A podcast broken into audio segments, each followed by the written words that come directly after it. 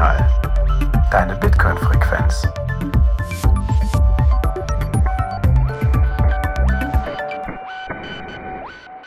Herzlich willkommen beim Notsignal Tech Boost, eurer Bitcoin-Frequenz.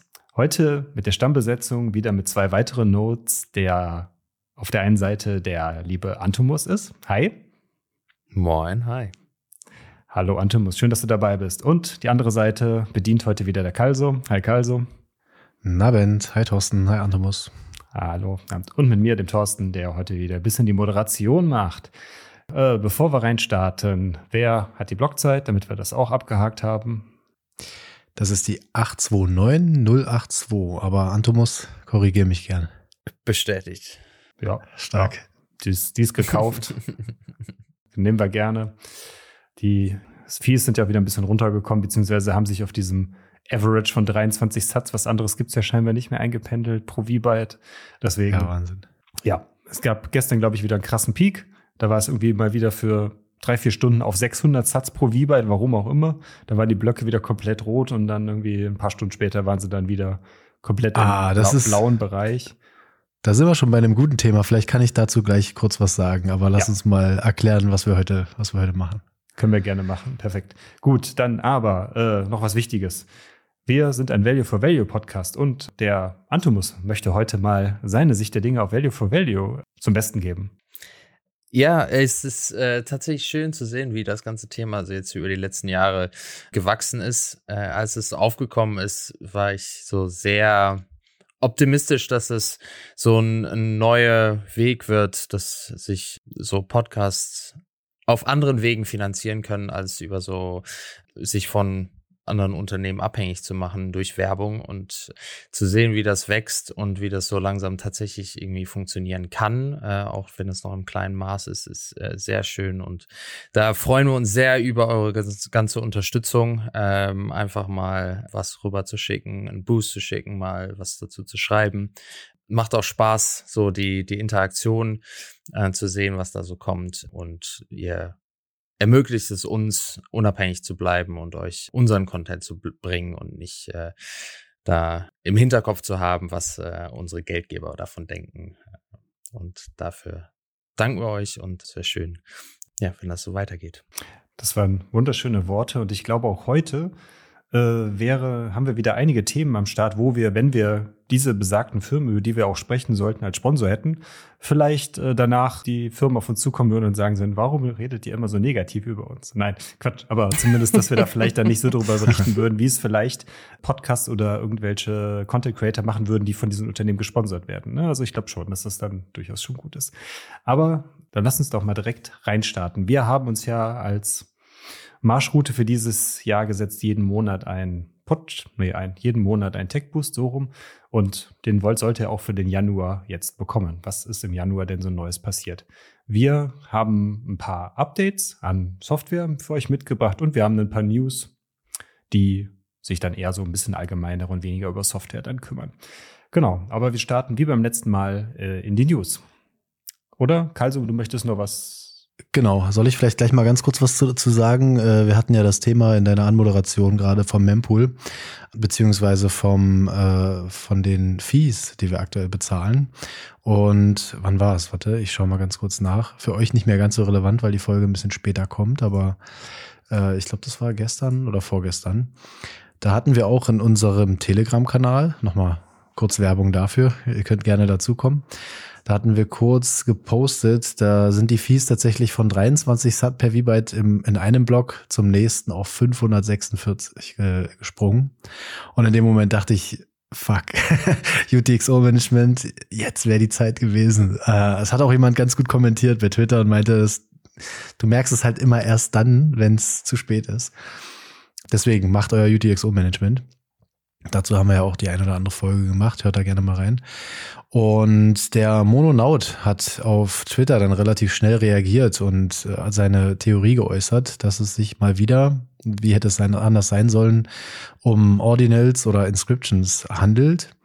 Und relativ schnell darauf dann auch äh, ein Beispiel geschickt. Wir verlinken gerne mal den Tweet, in dem er da so ein bisschen ergründet, was passiert ist.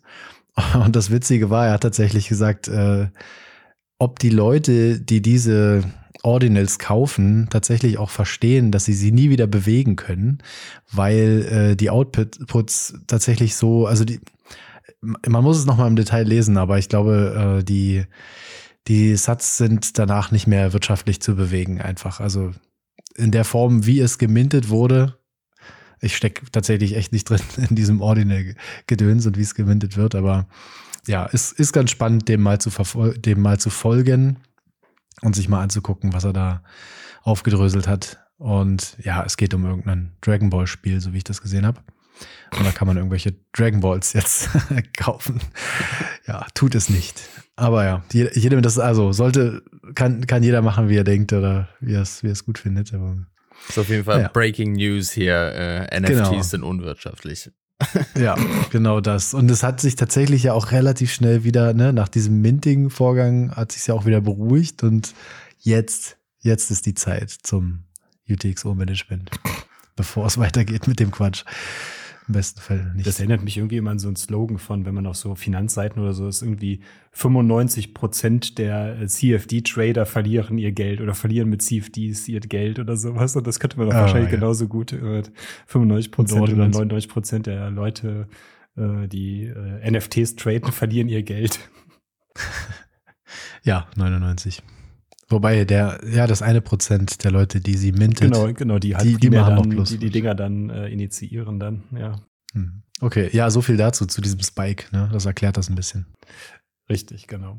Aber du hast gerade schon über einen Twitter-Thread gesprochen. Das äh, ist ein sehr guter Übergang, weil es, das ist auch der, unser erstes Thema, es gab immer eine, ich nenne es mal Rapper oder also eine alternative Sicht auf Twitter also das nannte sich Nitter, die halt Privatsphäre, die Privatsphäre ein bisschen mehr geschützt hat, keine Tracker benutzt hat, die aber die, äh, die Sicht auf Twitter in dem Sinne ermöglicht hat, ohne dass man Twitter selber benutzt. Was ist denn da jetzt passiert, Antomus? Möchtest du uns mal eine Einführung geben? Genau, tatsächlich habe ich den Service nie selber benutzt, ähm, aber es war für diejenigen, die etwas also so äh, mit äh, besserer Privatsphäre äh, auf Twitter unterwegs sein wollten, gab es eben diese Möglichkeit und das hat funktioniert über sogenannte Gastkonten bei Twitter. Ähm, und da musste man sich ohne groß äh, zu registrieren oder da konnte man relativ automatisiert ähm, über diesen Nitter-Protokoll eben diese Gastkonten benutzen, um eben auf Twitter zu lesen und äh, alles Mögliche zu verfolgen.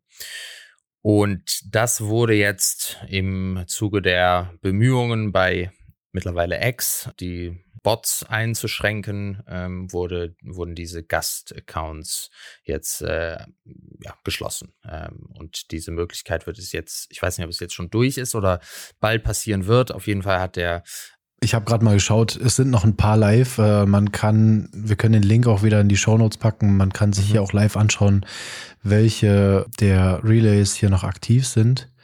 Und ich, ich habe leider auch keinen Stand, weil ich es vorher nicht genutzt habe, wie viele davon aktiv waren. Es sieht aber auch nach einer richtig langen Liste inaktiver aus.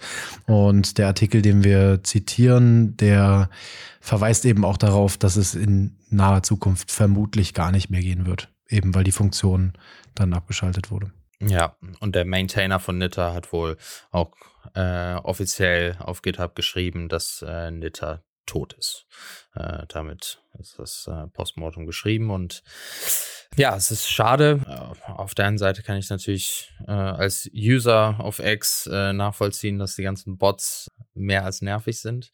Allerdings äh, auch schade dann um solche Anwendungen. Ähm, ich weiß nicht, hat einer von euch äh, die äh, das mal benutzt oder grundsätzlich benutzt, den Service? Ich bin da nur mal über Links, die dann halt darüber geteilt wurden, mal draufgegangen. hatte das dann darüber, mhm. dass ich das mit der Name bekannt war, aber aktiv genutzt selber hatte ich es jetzt nicht.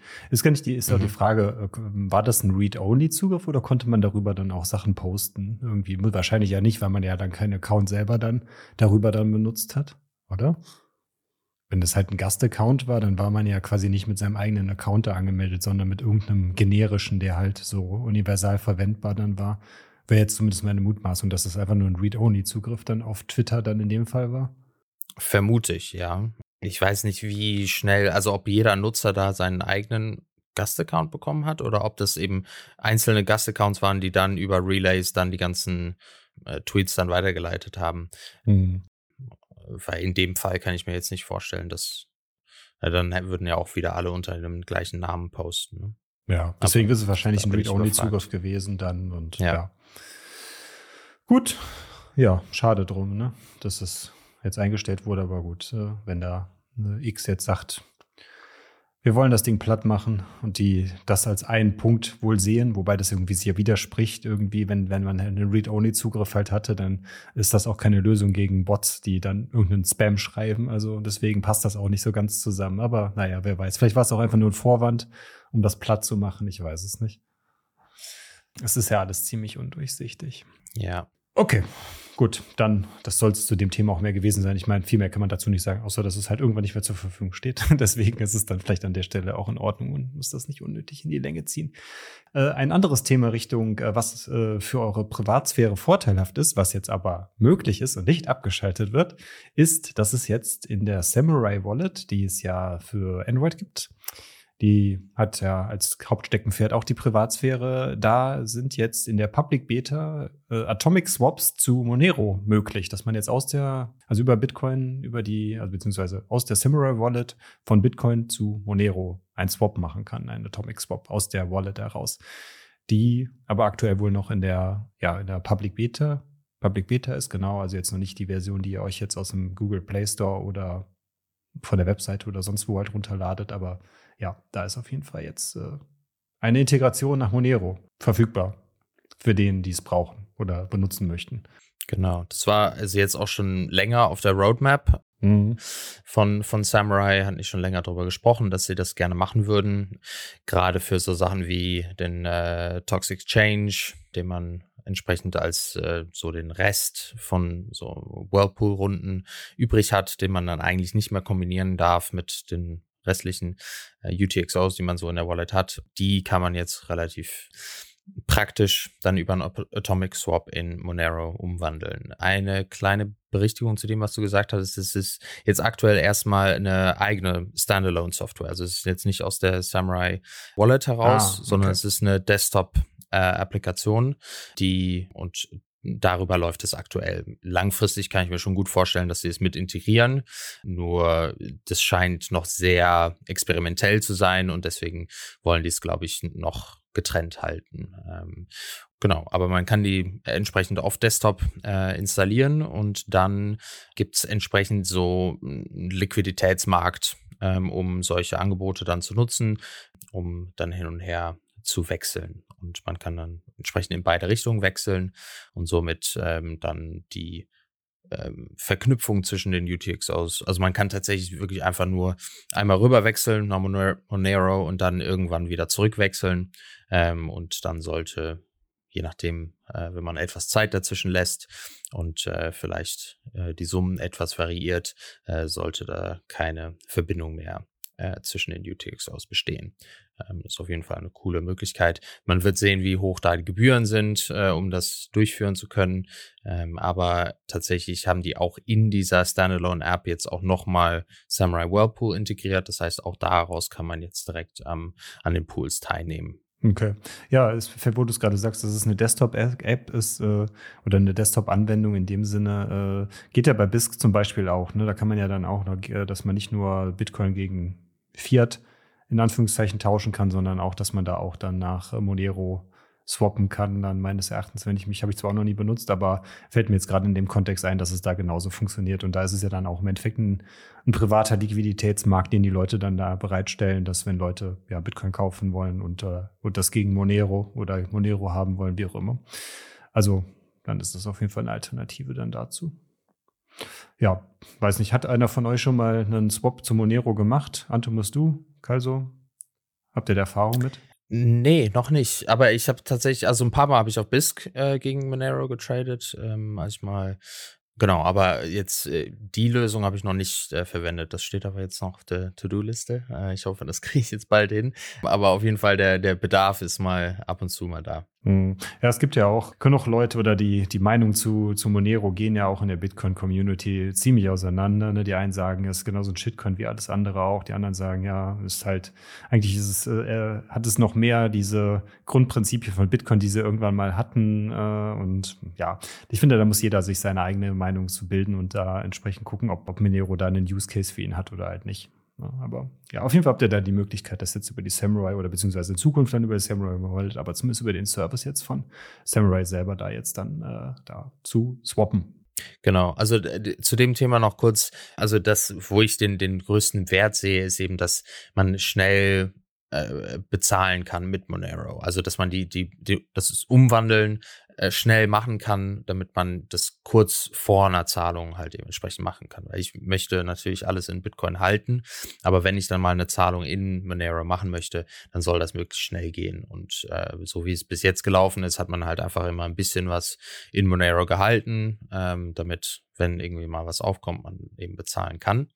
Ähm, aber so wäre es schon schön, wenn man direkt aus Samurai Wallet oder dann entsprechend auch diese Desktop-Applikation, dann, ähm, wenn das relativ zügig geht. Das müsste man natürlich jetzt mal testen, äh, was das wirklich bedeutet äh, an Geschwindigkeit. Aber äh, wenn das innerhalb von mehreren Minuten bis zu einer Stunde oder so, dann wäre das schon, ähm, schon ein riesen Mehrwert. Ich habe es die Tage erst gesehen, dass es äh, auf einer Seite, ich glaube, für, für irgendein Community-Projekt oder so, da war die Anfrage tatsächlich ganz konkret mit Monero zu zahlen. Aber an sich, weil du gefragt hast, Thorsten, ich habe es noch gar nicht benutzt, äh, war auch immer super skeptisch, aber auch nur aus einer Unwissenheit und Distanz zu, zu Altcoins, Shitcoins, die ich mir mittlerweile aufgebaut habe, einfach weil ich mich nicht in das Thema reingegraben habe. Aber ich sehe und höre oft, dass Leute einen Mehrwert drin sehen und vielleicht ist der echt gegeben, keine Ahnung. Und gerade für so Use, also die Use Cases zu erfragen, macht man wahrscheinlich nicht hier am Mikrofon.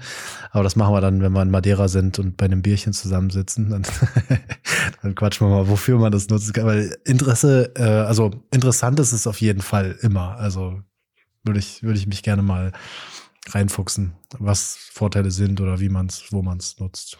Ja, der größte Vorteil von Monero ist halt einfach das, was, was man halt mit CoinJoins und mit irgendwelchen anderen möglichen anderen Techniken bei Bitcoin halt versucht, irgendwie hinzubekommen, ist halt das Thema der Privatsphäre von den Zahlungen. Mhm. Ne? Die ist halt einfach schon, äh, ja, bei Monero einfach schon direkt äh, im Protokoll so integriert, dass es einfach privat ist. Und wie ich es gerade schon sagte, da muss dann jeder daraus selber für sich ableiten, wann er Bedarf an einer sehr privaten Zahlung halt hat, die er vielleicht mit Bitcoin oder mit irgendwelchen anderen Möglichkeiten, die auf Bitcoin basieren, nicht erreichen kann. Und auch da auch gefährliches Halbwissen, korrigiert mich, aber ich habe auch gehört, dass man auch da wissen muss, was man macht, um anonym zu sein. Ne? Jetzt zu denken, jemand, der vielleicht unseren Podcast hört und sich denkt, boah, jetzt damit kann ich auf jeden Fall anonym sein. Ja, fuchst euch lieber, also do your own research, macht eure eigene Research zu dem Thema. Es kann auch da Fallstricke geben, dass ihr euch de-anonymisiert und es ist nicht die absolute Wahrheit der Anonymität. Von daher, genau, checkt das mal aus, guckt euch das mal an. Da gibt es bestimmt auch Formate, die das erklären, worauf man achten muss. Absolut. Da sind wir dann aber ganz ehrlich dann auch nicht die richtige äh, Adresse für, um äh, da in dem Fall Informationen dann für euch dann oder Wissen zu vermitteln. Das können wir auch gar nicht in dem Sinne leisten.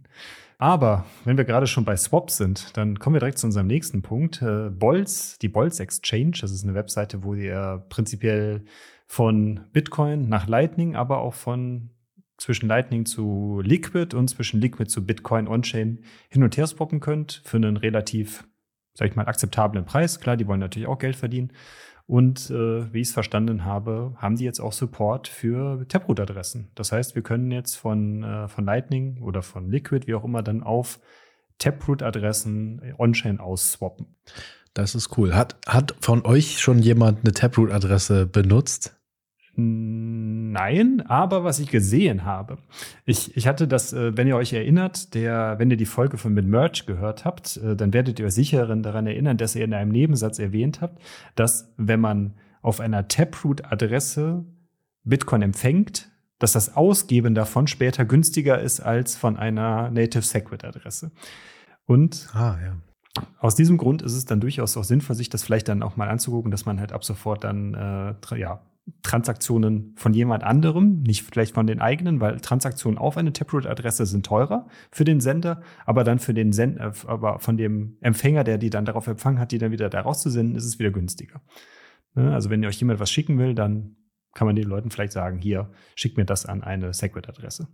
Äh, an eine Taproot-Adresse, so rum. Ja.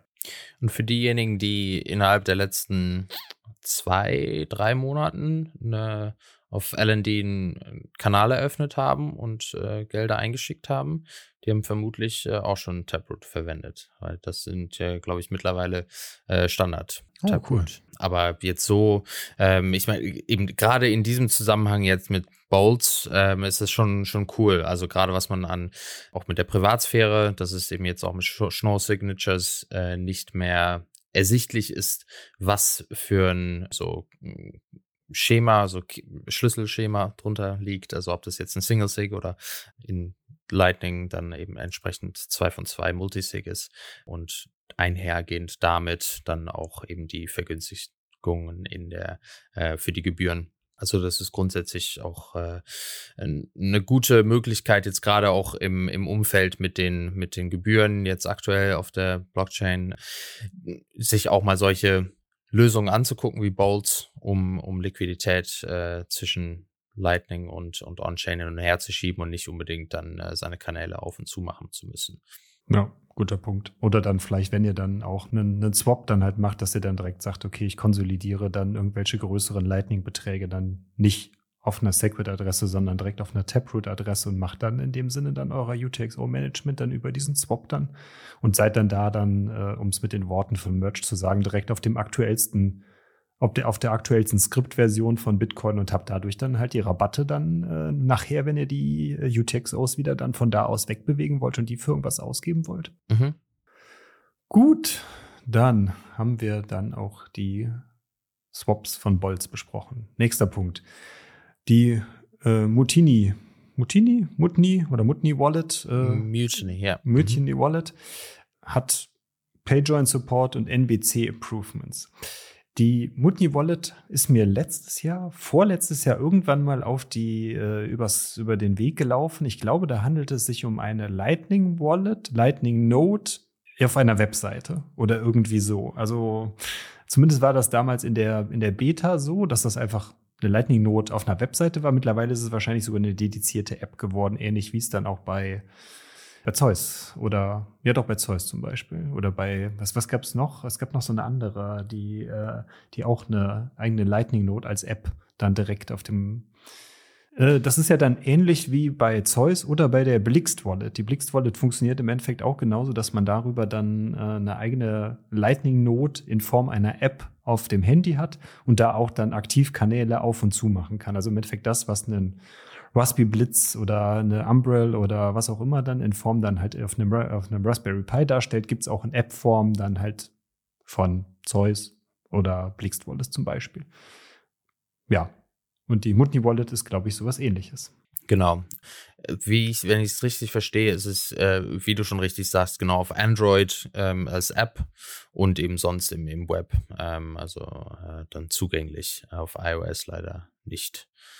Aber eben äh, PayJoin Support und das ist äh, auf jeden Fall cool, ähm, da zu sehen, dass äh, da gab es ja, glaube ich, auch von der HRF einige Bounties jetzt im letzten Jahr und grundsätzlich äh, mit der Zeit jetzt mehr so, so Druck, äh, dass mehr Wallets äh, PayJoin äh, einführen. Ähm, das ist grundsätzlich die Möglichkeit, äh, Zahlungen mit äh, mehreren Nutzern als Input oder mehrere Nutzer, die Inputs geben für eine Transaktion. Das heißt, wenn ich jetzt etwas kaufen möchte ähm, in einem Online-Shop und äh, ich äh, möchte die Zahlung on-chain machen, dann könnte ich äh, mit jemandem anderen, also ich könnte zum Beispiel mit euch beiden kollaborieren und wir drei könnten jeweils eine UTXO reingeben. Und dann gäbe es entsprechend drei oder noch mehr Inputs und auch entsprechend viele Outputs und somit würdet ihr beide auch entsprechend euer Geld wieder zurückbekommen und ich würde mein Geld nicht mehr zurückbekommen, sondern entsprechend dann der äh, Empfänger der, der, des Webshops. Und on-chain wäre es aber eben nicht ersichtlich, wem welche Inputs und wem welche Outputs gehören und welche Output die Zahlung ist. Ähm, das ist natürlich etwas äh, kostspieliger, da man mehr Inputs und Outputs hat, aber eben deutlich äh, so Privatsphären äh, schonender. Anonymer. Äh, Mhm. anonymer. Stark. Ich lese auch gerade, dass es jetzt noch ein weiteres Improvement geben soll, gibt, ähm, dieses PayJoin V2. Und das wird asynchrone PayJoins sogar ermöglichen, sodass man das mobil nutzen kann. Also, dass man, ich nehme mal an, asynchrone PayJoins heißt, dass man über einen längeren Zeitraum eben die Bezahlung laufen lässt und dann auch nicht mehr nachvollziehen kann, wann. Na gut, man sieht in der Blockchain wahrscheinlich, wann es bezahlt wurde aber nicht, wann es getriggert wurde, dass man da auch ein bisschen wahrscheinlich eine Anonymität gewinnt. Ich könnte mir vorstellen, dass du das mit asynchron vielleicht gemeint ist, dass vielleicht jetzt aktuell müsst du, damit, wenn du dir jetzt aktuell einen Pager machen müsst, müssen beide Partner oder die beiden, jetzt in dem Fall, wenn wir das wirklich wir dreimal machen würden, dass ihr beide auf jeden Fall online sein müsstet zu dem Zeitpunkt, wo ich die, die Transaktion bereitstelle. Und wenn das ah, dann ja. irgendwie asynchron dann irgendwie ist, dass es dann ja, wobei, nee, ihr müsst ja trotzdem noch die Signaturen liefern, ne? Also eigentlich Na doch, das, das passt ganz gut, weil es ermöglicht wohl die mobile Nutzung von PayJoin mit anderen mobilen Nutzern. Das ist noch die Ergänzung zu diesem Update hier, was beschrieben wurde. Und das passt zu deiner Erklärung, weil sonst war das ja immer die Schwierigkeit, gerade bei mobilen Lösungen, das hinzubekommen, dass alle gleichzeitig online ja. und, und verbunden sind. Ja, spricht eher für die Lösung, die du beschreibst. Ja, Okay. Okay, wir belassen es mal bei dem Halbwissen. Wer das äh, genauer ergründen will, die Quellen sind auch aufgelistet unter dem, was wir dann später referenzieren. Hm. Aber nochmal zum Verständnis, Antumus. PayJoin ist ja prinzipiell von der Funktionsweise ziemlich ähnlich wie diese Post-Spending-Tools, die es auch bei Samurai gibt, dass ich da ja auch dann im Nachgang dann so Fake-Coin-Joins in Anführungszeichen machen kann, wenn ich dann eine Zahlung leiste und ja, die anderen beiden bekommen dann einfach dann zu einer anderen Adresse im Zweifelsfall ihre, ihre, ihr UTXO wieder zurück. Aber dadurch, dass ich dann halt drei Outputs habe und drei Empfänger prinzipiell, sehe ich halt von außen, wenn ich halt auf die Blockchain schaue, nicht, wer jetzt wirklich derjenige ist, der was, der eine Zahlung erhält und wer von denen denjenigen ist, die einfach nur die Entropie in dem Fall erhöhen. Was anderes machen wir ja eigentlich nicht. Wir erhöhen einfach die Entropie auf der, durch die Transaktion und äh, dadurch lässt sich halt, lassen sich halt die Heuristiken, die halt standardmäßig angewandt werden, um so Chain-Analysen zu machen, halt nicht mehr so gut anwenden. Und das ist im Endeffekt ja das, was hier gemacht wird. Richtig, genau. Also im Endeffekt eben das bei Samurai ist einfach ein anderer Name. Aber also ein, eine dieser äh, Prinzipien, um das zu verschleiern, ist eben, dass die Zahlung, die ich tatsächlich durchführen möchte, also wenn ich jetzt wirklich irgendwie eine Million Sets an einen Webshop jetzt zahlen möchte, dann würde, würden mindestens zwei der Outputs dieser Transaktion genau eine Million Sets haben. Das heißt, da ist zumindest schon mal klar, okay, äh, es ist nicht ersichtlich, welche dieser beiden wirklich die Zahlung ist und welche dabei der beiden nur ein Change ist an einer der Inputgeber. Und das ähm, ist einer der Wege, wie das verschleiert wird. Und da gibt es noch mehrere, äh, also relativ komplex, wie das zusammengesetzt wird. Aber grundsätzlich ähm, verschleiert das ist äh, ganz gut. Mittlerweile als kleine Randnotiz, BTC Pay Server bietet auch an, dass Merchants selber PayJoin anbieten für ihre Kunden. Das heißt, wenn jemand als Kunde ähm, bei uns jetzt zum Beispiel einkaufen möchte ähm, oder eher so in einem, in einem Online-Shop, dann könnte der Merchant selber anbieten, dass er selber Inputs in die Transaktion des Kunden gibt, damit es eben nicht ersichtlich welche äh, ist, welche Inputs äh, von dem Kunden nachher kommen äh, on-chain. Also es ist auch ganz cool. Natürlich muss der Merchant entsprechend einen Server haben, der online ist durchgehend äh, und da dann Liquidität zur Verfügung stellen. Und äh, er muss natürlich aber auch, also wenn natürlich der Merchant UTXOs bereitsteht, um dieses PayJoin dann halt umzusetzen. Muss natürlich aber auf der anderen Seite auch gewährleistet sein, dass die UTXOs, die der Merchant benutzt, nicht geKYC'd in dem Sinne sind, weil wenn du ja dann trotzdem weißt, von welcher Adresse, auf welcher Adresse die UTXOs vom Merchant liegen, ist es ja trotzdem für ein Unternehmen, was dann extern da drauf guckt, ja auch schon wieder einfacher, wenn sie diese Informationen haben, zu wissen, okay, diese Zahlung kam, also die, dieses UTXO ist das, was die Zahlung ist und das andere sind halt die vom Merchant, weil ich halt weiß, diese UTX gehören halt zu dem und dem Online-Shop, weil ich halt die Daten von irgendwem bekommen habe, dass die UTIX von ihm dann da liegen. Im Zweifelsfall vom Finanzamt oder was weiß ich was, keine Ahnung, wie auch immer. Ja, das ist vielleicht dann da noch der Hinweis. Richtig, genau. Also da ist im UTXO Management auf Seiten des, des Merchants wichtig. Mhm. Am einfachsten ist natürlich, alle Gelder, die in Bitcoin reinkommen, durch Whirlpool zu schicken und die wieder bereitzustellen genau. für einen PayJoin. Ja, das wäre natürlich zum Beispiel auch eine Lösung, was ja dann auch Merchants genauso machen können wie Privatleute. Gut, dann unser letztes schnelles Update, was wir noch rausgeben. Es äh, geht auch wieder in die gleiche Richtung. Wir haben es gerade schon ein paar Mal erwähnt. Äh, geht in die gleiche Richtung. Es ist die Zeus Wallet. Die hat ist auf Version 0.8.1 aktualisiert worden und ich habe es mir nicht im Detail angeguckt. Ich lese mir nur mal die Headline vor. Also noch, nee, Noster Kontaktimporte, also dass wir jetzt äh, Kontakte aus Noster bei uns importieren können, dass wir vielleicht sowas wie so ein ja, Kontaktbuch, Adressverzeichnis halt haben, wo man wahrscheinlich die, die äh, N-Pubs von den jeweiligen Partnern dann ein bisschen organisieren kann. Genau, wir haben einen äh, Point of Sale, vielleicht auch ganz spannend, dass man jetzt dann über Zeus dann selber dann auch so eine Art, ja, Point of Sale, ich weiß nicht, ob man das weiter erklären muss, halt im Endeffekt dann ja, ein Kassensystem vielleicht könnte man sagen. Und hier ist es nochmal beschrieben, zusätzlich mit ähm, Items, die bepreist werden können, in Kategorien angelegt werden. Also schon so ein bisschen mehr Funktionalität als dieses Standard-Bezahlterminal, was man euch hinhält, wenn ihr im Restaurant bezahlt zum Beispiel, wo ihr eure Karte mittlerweile oft drauflegt oder ähm, das Handy ranhaltet. Das sind Point-of-Sale-Devices. Also was auch an der Kasse beim Supermarkt, wenn ihr sagt, ihr wollt mit der Karte bezahlen, das sind ja auch Point-of-Sale-Devices. Und hier ist noch ein bisschen mehr Funktionalität drin, eben, weil es ja auch eine App ist. Ganz cool, das zu kombinieren. Und dann kann ich eben auch die Items listen, sortieren, durchgucken, bezahlen, die Steuerrate sehen, Trinkgeld geben, solche Features, die man auch erwartet bei so einem Bezahlterminal. Ja. Ja, das ist vielleicht das Coole, dass sich ja da äh, Zeus oder die Zeus oder wie auch immer man das Englisch ausspricht, auf jeden Fall die Zeus Wallet auf Deutsch, sich ja schon dann jetzt mittlerweile, früher war es ja nur so eine, sag ich mal, eine Node-Fernbedienung, mehr oder weniger. Das war ja eigentlich so der primäre Use Case von der Wallet. Und jetzt mittlerweile dadurch, das, was wir eben auch schon mal gesagt haben, dass man da jetzt auch eine eigene Lightning-Node bei sich laufen lassen kann. Wobei, ja genau, man kann eine eigene Lightning-Node integrieren, aber man kann auch eine quasi so eine Hybridlösung machen, wie es bei Phoenix zum Beispiel ist, dass ich halt dann äh, Liquidität von äh, Zeus mir in Anführungszeichen nehmen kann. Also die machen einen Kanal zu mir auf und ich habe dann halt diese einseitige Verbindung zu der Haupt-Lightning-Node von Zeus und die ist dann wieder meine Verbindung ins Lightning-Netzwerk dann halt raus. Also ich habe prinzipiell diese drei Möglichkeiten äh, jetzt bei der Zeus Wallet. Und das ist ja schon eigentlich ganz cool, dass die jetzt sehr, sehr vielseitig geworden ist dadurch auch. Genau, äh, die, also süß, das, die, äh, wie heißt es? Olympus nennen die das. Genau, ihren das der Service. Ähm, genau. Lightning der LSP. So. ja, ja.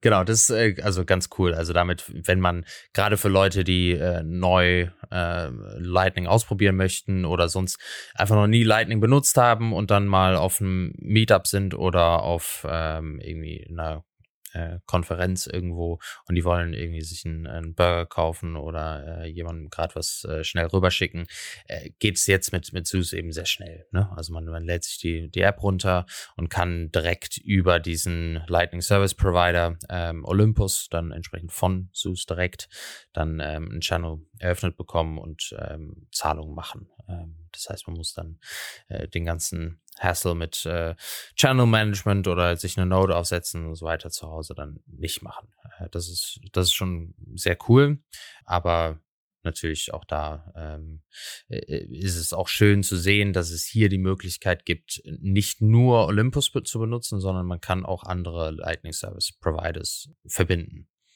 Ähm, also zum Beispiel von Voltage oder so. Jetzt, wo du gerade Olympus sagst, fällt mir in dem Kontext auch noch was ein. Das gibt es schon ein bisschen länger, aber haben wir hier in dem Tech-Boost zumindest auch noch nicht erwähnt.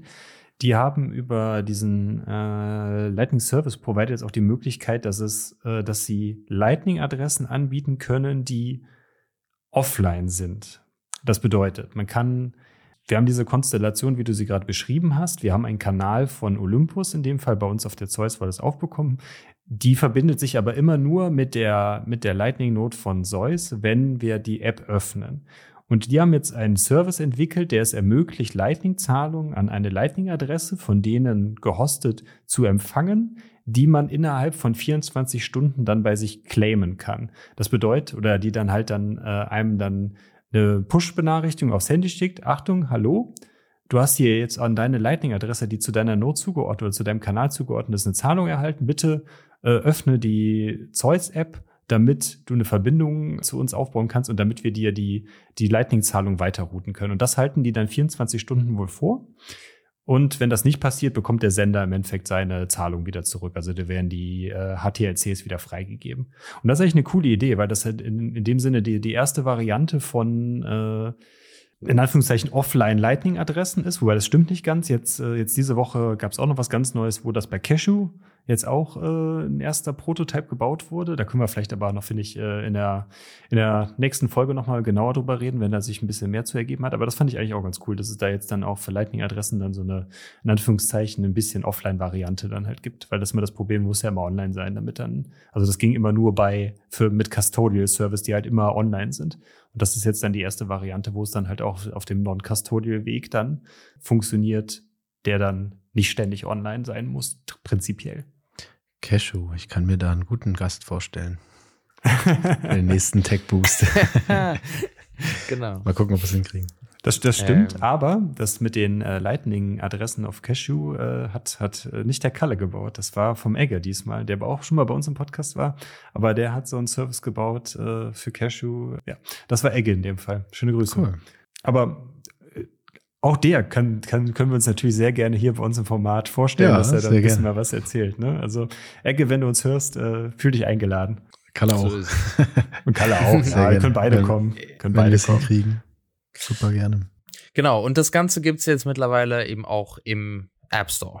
Ähm, also auch für iOS. Äh, das ist äh, auch sehr schön. Also es gab es, glaube ich, schon mal äh, vor einem Jahr oder so. Und dann wurde die wieder rausgeschmissen und da gab es irgendwie einen riesen Tratsch mit denen und so weiter. Und jetzt aber äh, mit V0.8.1 jetzt äh, wieder im App Store, Google Play Store erhältlich. Großartig. Ja, dann sind wir bei den. Kommen wir zu unserer News-Sektion, wenn wir jetzt mit den Updates soweit durch sind. Genau. Wir haben beim letzten Mal ein paar negative Nachrichten. Äh, die gibt es auch heute leider wieder, aber auch natürlich positive Nachrichten. Also es ist wieder mal so ein schöner Spagat zwischen positiven und negativen äh, Dingen. Äh, und das trifft auch wieder haargenau auf unsere erste Meldung zu, dass sich die Europäische Union, unser Bürokratie- und Regulat Regulatorikmonster, sich überlegt hat, äh, wir wollen der Bitcoin-Mining einen äh, ganz, ganz, ganz äh, klimaschädlichen Stempel aufdrücken und damit äh, ja vielleicht Vorbereitungen für mögliche Bitcoin-Verbote, mit Bitcoin-Mining-Verbote vorzubereiten, aufzudrücken. Und gleichzeitig hat sich aber die European Bitcoin Energy Association unter der Führung von TerraHash Ja. TerraHash heißen die, sind die, die Führung. Äh, deswegen, hier steht jetzt gar nicht so unbedingt, dass die die Führung übernommen haben. Hier steht nur Members. included. Aber dies wurde doch von denen initiiert, oder? wirkte so, als sie es, also die Rachel Geier, die hatte das ja announced und sie arbeitet auf jeden Fall für die. Aber in dem Artikel wird hier, werden hier, werden die als letztes genannt von boah, 5, 6, 7. Hm. Ich glaube auch, dass sie es initiiert haben, so klang es bei Twitter, aber ob's, lass es uns lieber wie im Artikel beschrieben, als allgemeine Gruppierung von eben diesen verschiedenen Initiativen. Also, Okay, dann Ja. ist TerraHash Ja. einer davon denen, die da mit, mitgewirkt haben, dann unter Ja. anderem. Aber die haben im Endeffekt einen Council oder wie auch immer man eine Association ins Leben gerufen, die im Endeffekt dann ja hier die Aufklärung Richtung Gesetzgeber vorantreiben will, dass Bitcoin-Mining halt doch nicht so klimaschädlich ist, wie das die Bürokraten in Brüssel ja so landläufig wahrscheinlich von sich geben oder so denken, dass man da einfach dann ja auch eine Lobbyarbeit in Richtung Brüssel machen kann. Habt ihr da eine Meinung zu? ja, super Initiative. Ich glaube, das ist überfällig, dass es sich jetzt auch auf dieser Ebene, der sich Leute Gedanken machen, wie sie da Arbeit leisten können, um ein bisschen für Aufklärung zu sorgen. Das geht in dem Artikel hier so ein bisschen einher mit den Nachrichten von, ähm, das hatte Daniel Batten äh, auf Twitter gepostet, dass in so einer nächtlichen Entscheidung einfach mal äh, rauskam, dass die ESMA und EZB eine Studie finanziert haben, die jetzt demnächst Bitcoin wieder als umweltschädlich, als Bedrohung für den Energie, für die Energiesicherheit in der EU und natürlich wieder für finanzielle kriminelle Zahlungen verwendet werden kann. Also da wird gerade wieder ordentlich die Pauke getrommelt, um Bitcoin in so ein sehr negatives Licht zu rücken. Und ich glaube, dass es richtig wichtig ist, da mit Großkarätern, wie sie jetzt hier eben auftreten, zusammenzukommen, die auch Ahnung haben, die selber Erfahrungen damit gesammelt haben, die ja vor Ort Sachen zeigen. Es gab ja jetzt hier Aktionen von Terror Hash, dass äh, Politiker auch eingeladen wurden und sich die Anlagen direkt vor Ort angeguckt haben und einfach mal einen Eindruck davon bekommen, da, also es, es gibt ja so ein schönes Video, ne, von, von ähm, in den USA von der Mining-Anlage, wo der Betreiber mit dem CO2-Sensor durch die Anlage geht und die ganze Zeit das so ein bisschen parodiert, diese, diese Idee, dass da CO2 ausgestoßen wird, was natürlich faktisch nie behauptet wurde, aber es wird immer so dargestellt. Ja, dass, dass die Leute einfach sehen, dass diese Anlagen sauber sind, dass das nicht Kohle- oder Ölheizungen sind, die da betrieben werden, sondern eben Serversysteme, so sagt äh, Kalea auch ganz, ganz gerne, dass das einfach Datencenter sind, die einen großen Mehrwert liefern können. Und ich glaube, wenn da eine Gruppierung von Leuten, die Ahnung hat, gut argumentieren kann, das können sie ein bisschen neuen Schwung und eine andere Richtung reinbringen, das kann nur helfen. Auch wenn es vielleicht, hoffentlich nicht, aber ein Kampf gegen Windmühlen ist, weil hier auch schon wieder gesagt wurde, die Studie wurde mit 800.000 finanziert da fragt man sich auch, weiß ich nicht, wenn man 800.000 kriegt und ein bisschen recherchieren soll, wie Bitcoin Mining funktioniert, dann kommt man nicht unbedingt zu diesen Ergebnissen.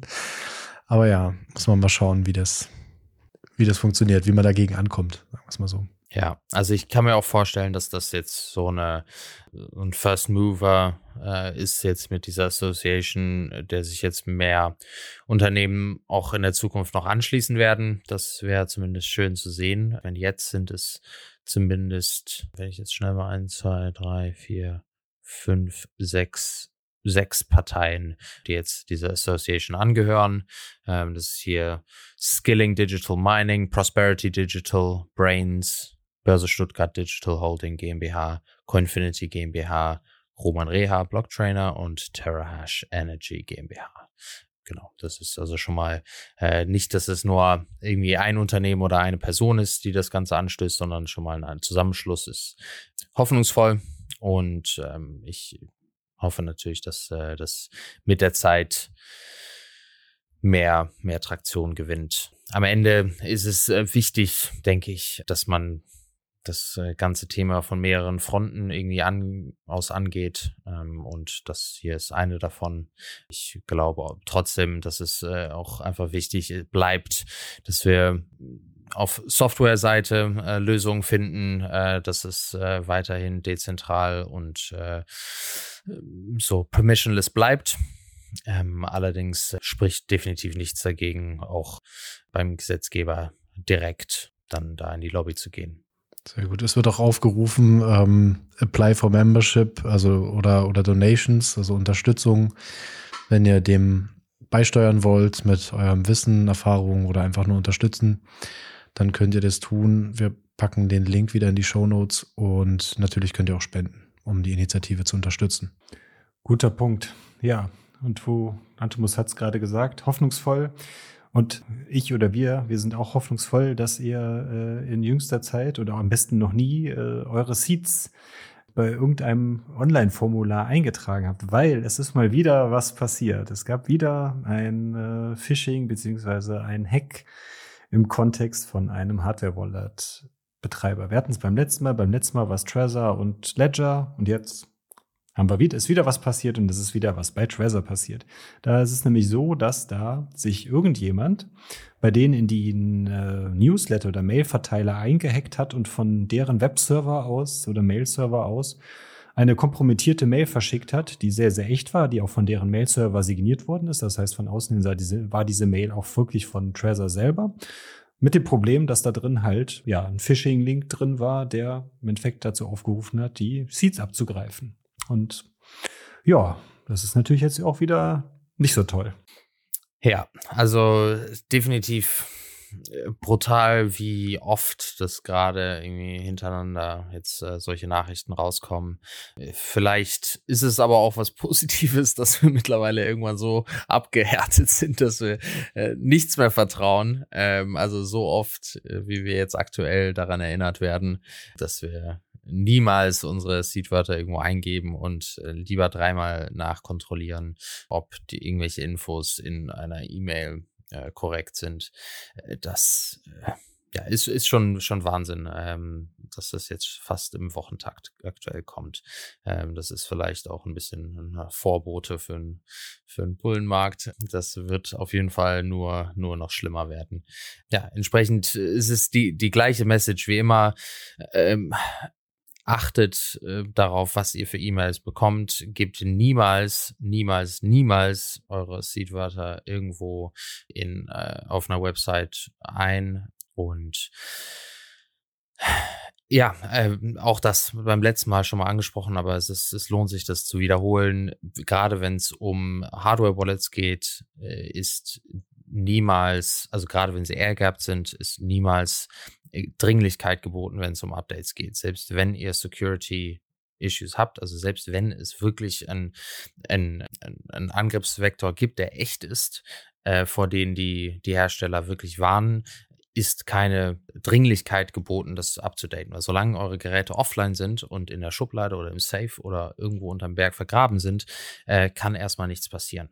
Ähm, das heißt, ähm, nehmt euch die Zeit, zu recherchieren, geht mal auf Twitter rein, fragt ein paar Leute und wenn sich das Ganze als echt herauspuppt, dann ähm, wird man da auch schon an die Hand genommen, wie man das Ganze lösen kann. Ja, super wichtige Punkte. Ich glaube, da wird man schnell nervös, wenn man sowas liest, gerade wenn man es direkt an seine E-Mail bekommt und von dem Anbieter, den man auch benutzt, kann ich mir schon vorstellen. Und oft kontrolliert man auch die Links und da war jetzt besonders spannend in dem Fall, dass einfach eben, wie gesagt, der E-Mail-Server gehackt wurde. Es wurde genau die Absender-E-Mail-Adresse verwendet, die immer verwendet wird. Also es landet nicht im Spam-Filter. Und die Links scheinen sogar laut Artikel direkt auf den äh, Server von Treasure zu verweisen. Also im ersten Moment wurde dann tatsächlich weitergeleitet zu einem Treasure, zu einer Treasure-Seite. Und die hat dann wiederum weitergeleitet zu irgendeinem malicious Dienst, irgendeinem Service, wo dann die Seedwörter abgefragt wurden. Das heißt, äh, selbst da dieser Standardprozess, den man eigentlich durchlaufen sollte, wenn man sich solche E-Mails anguckt, ist Mouse over, gucken, was wird da unten links angezeigt, was ist das für ein Link und führt er mich wirklich dahin, wo ich hin will.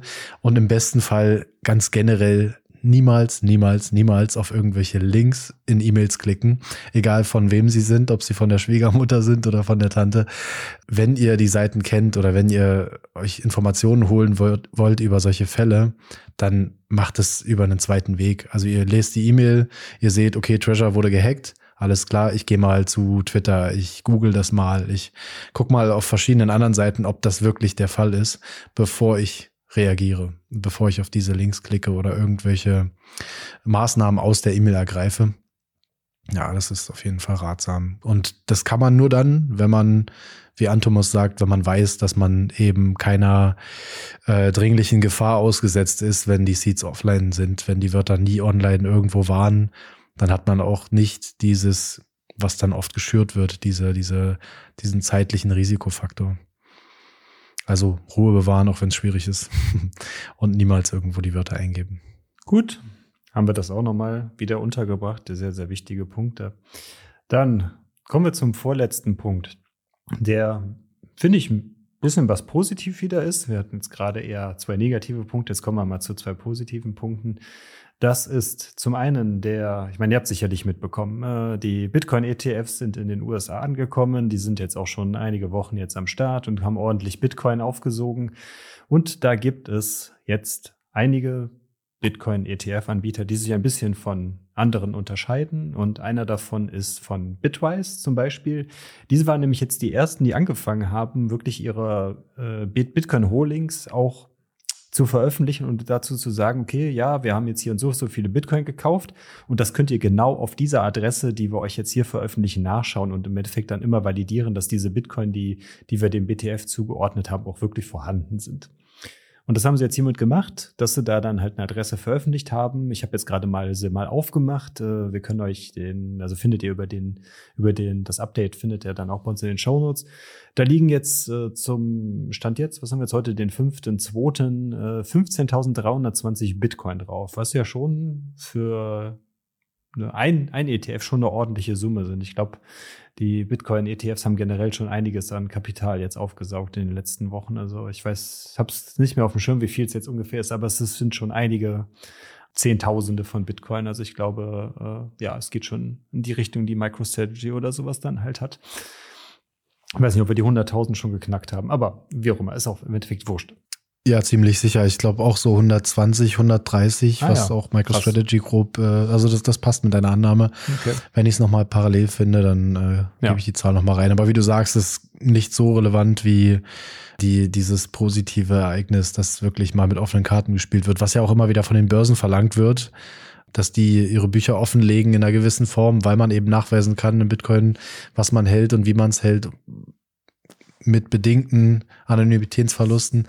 Aber das Proof of Reserves einfach, ne? Also nachzuweisen, ich halte wirklich und ich habe hier nicht Paper Bitcoin, was ja das größte Risiko, antizipierte Risiko gegenüber diesen ETFs ist von den Bitcoinern, dass die früher oder später anfangen, einfach zu sagen, wir verkaufen hier welche, aber es casht ja eh keiner aus, es holt ja eh keiner die Bitcoin hier raus, also geben wir einfach mal an, wir hätten die doppelte Menge. Und das ist ja nicht zu selten passiert bei diversen Börsen und eben auch das Risiko für diese ETFs. Das Schöne ist, dass die in der Konkurrenz stehen, zumindest nach außen hin. Das wirkt stark so. Es sind ja wirklich Giganten äh, der Finanzindustrie in den USA.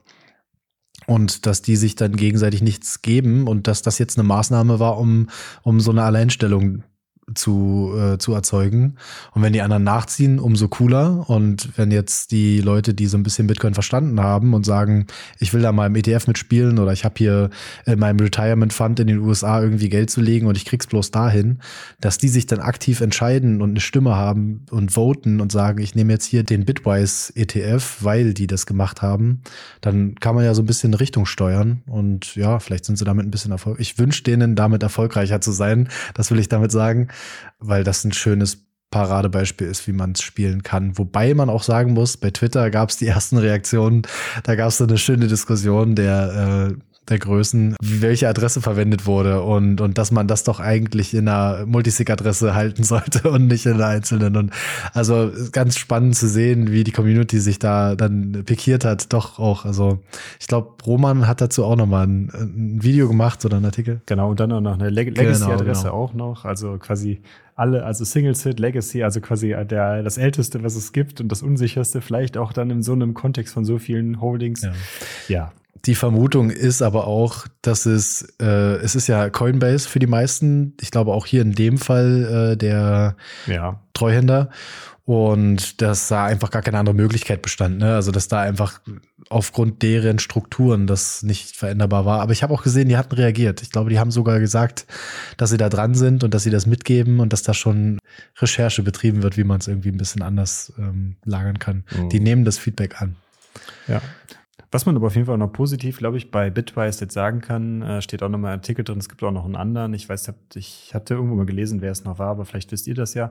Äh, die spenden auf jeden Fall zehn Prozent von ihren Einnahmen, die sie über diesen ETF generieren, an die Bitcoin äh, Open Source Entwicklung, was natürlich sehr, sehr positiv ja, ist. Dein Argument, Kalse, was du gerade, was du gerade genannt hast, nochmal so sagen, okay, ich entscheide mich aktiv halt dafür, weil die halt hier transparent sind, dann hat man hier theoretisch noch ein zweites Argument, was auch dann dafür spricht, vielleicht dann eher dann dahin zu, zu wechseln, wenn man denn natürlich keine Bitcoin selber halten will. Ne? Das ist natürlich immer noch der, die Königsdisziplin oder wie es eigentlich auch sein sollte.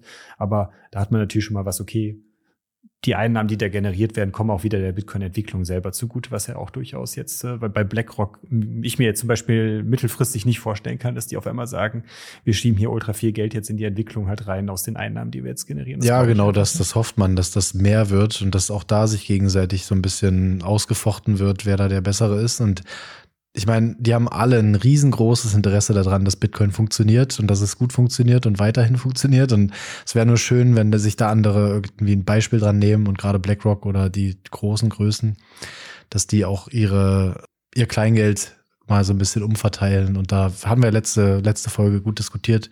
Die Bounties, die da ausgeschrieben wurden von einigen bekannten Namen, auch in der deutschen Szene.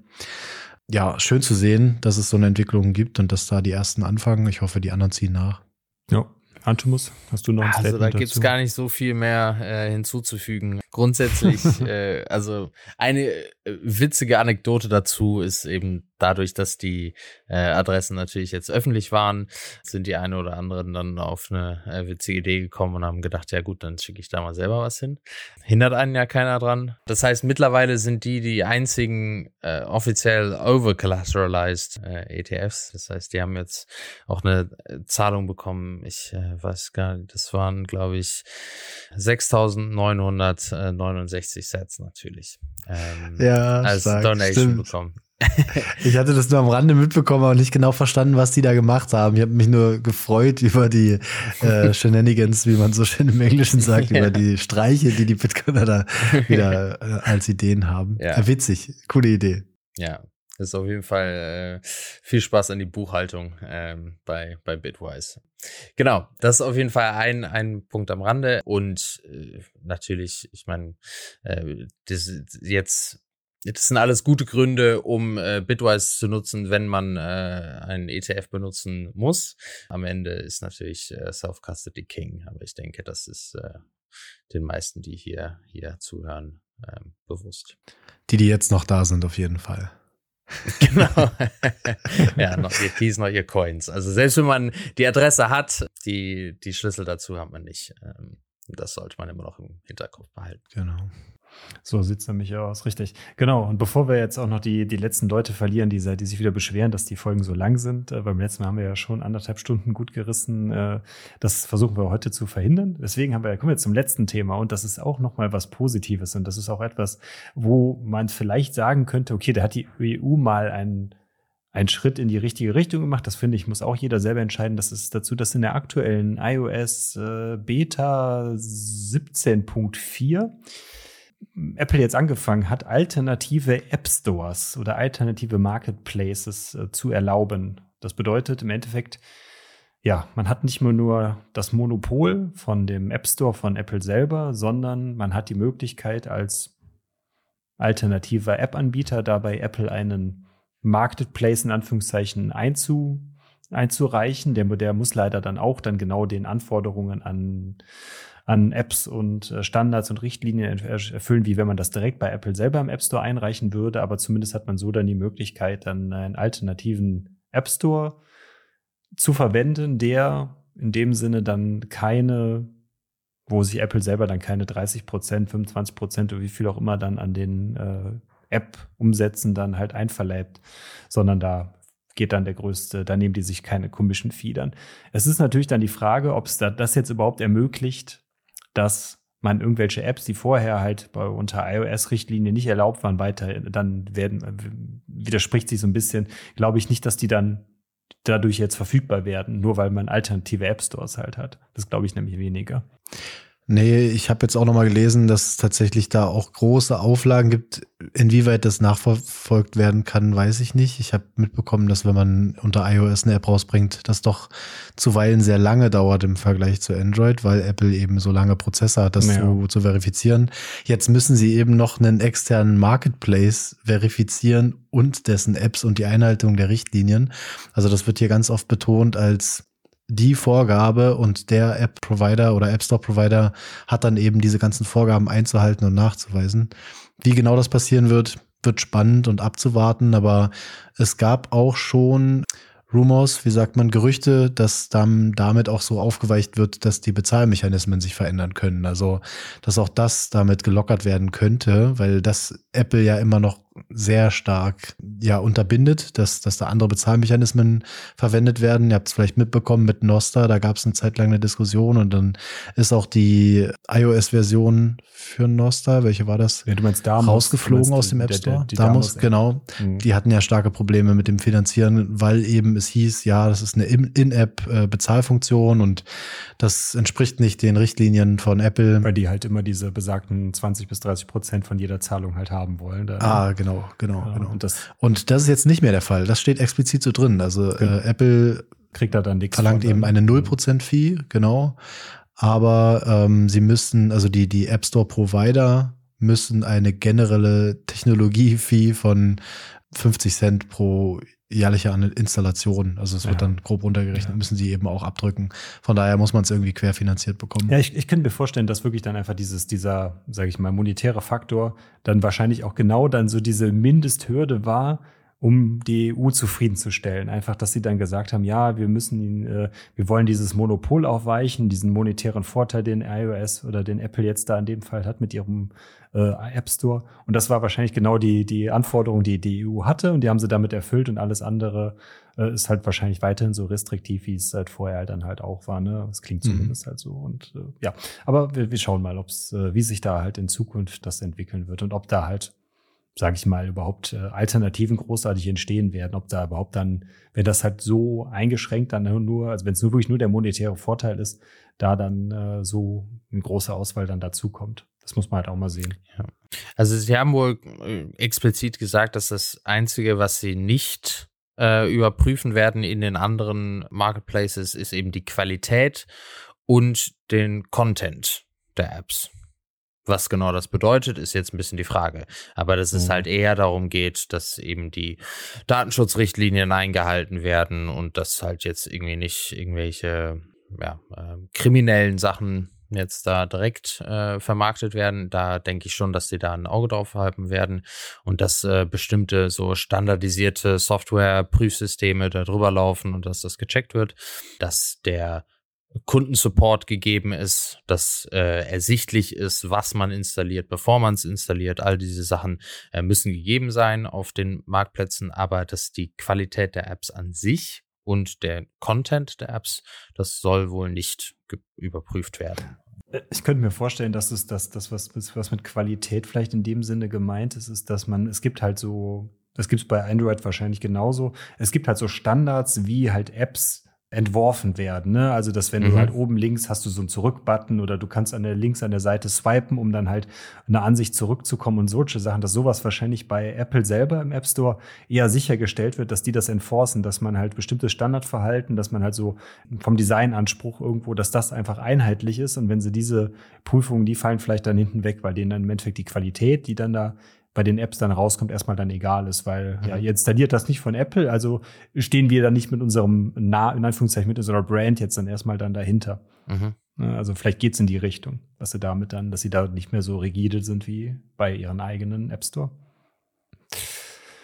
Wenn es da was Neues gibt, äh, ihr werdet eventuell, wenn, wenn da, wenn wir irgendwas äh, Berichtenswertes haben, dann auch werdet ihr es dann wieder hier hören. Gut, dann haben wir noch irgendwas. Wollt ihr noch irgendwas loswerden? Ansonsten sind wir nämlich von den Themen durch. Ich lese von circa 177.000 Bitcoin von einer Quelle von vor 23 Stunden. Also es ist stark davon auszugehen, dass wir die 180.000 Bitcoin schon geknackt haben. Das ist krass.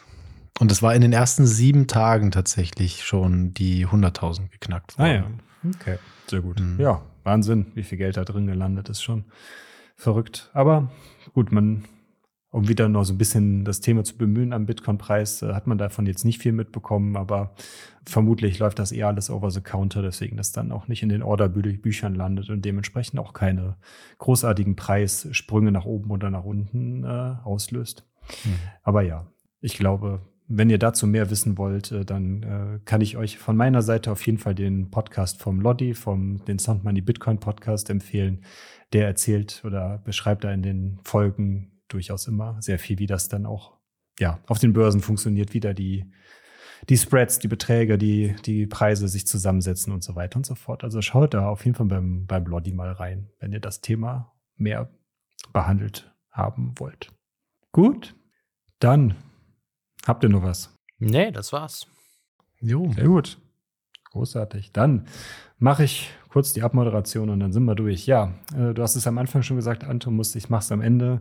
Wir sind ein Value for Value Podcast. Das heißt, wenn euch die Inhalte hier, die Updates und das alles gefallen haben, gebt uns gerne auch Feedback, ob wir den Fokus dann bei den nächsten Tech Boost in nur eine andere Richtung noch mehr legen sollen, ob ihr noch ein paar andere Sachen noch äh, mit hier aufgenommen haben wollt, dann nehmen wir das auf jeden Fall dann in den Februar-Rückblick dann, die dann im März kommt, damit auf. Aber in dem Sinne, wenn euch das gefallen hat, lasst uns gerne eine kleine Spende da. Ihr wisst, ihr wir betreiben den Podcast damit ausschließlich. Es gibt keine Werbung und äh, ja.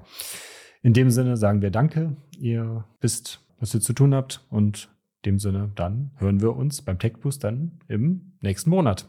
Danke, Kalso. Danke, Antumus. In dem Sinne, Focus on the Signal, not on the noise. Ciao. Ciao, Ciao mach's gut.